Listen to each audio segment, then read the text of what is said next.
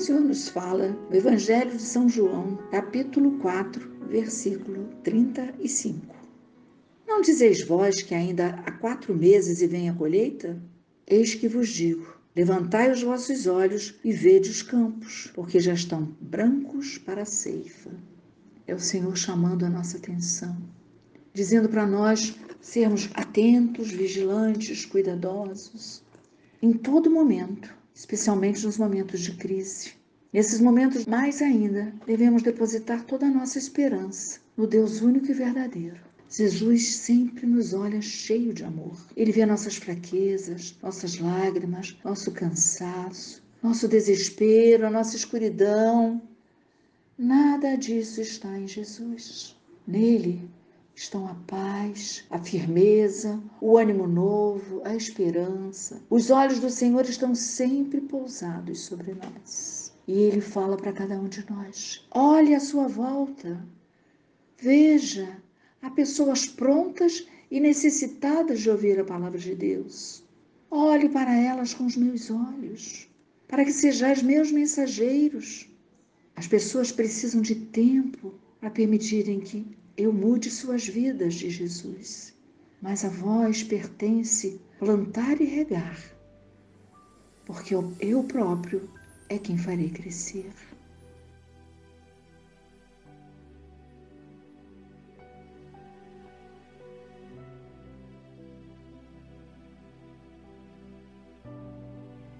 Glória a vós, Senhor, que nos criastes com tanto amor com tanto carinho.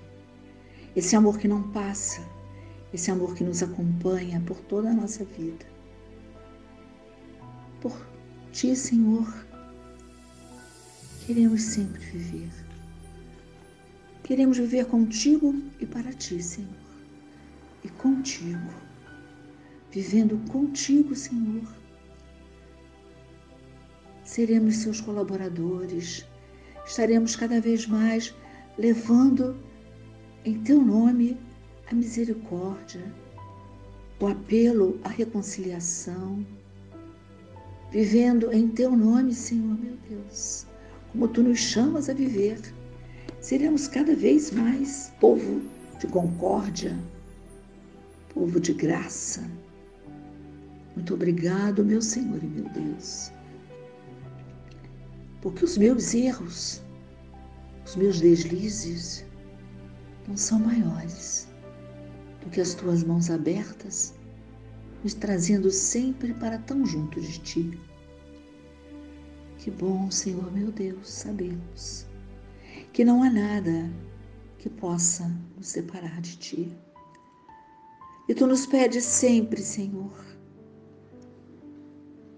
para que o nosso coração não se afaste do teu, para que cada vez mais sejamos simples, porém absolutamente obedientes à tua vontade. Tu sabes, Senhor, que muitas vezes a vaidade, o orgulho invadem o nosso coração.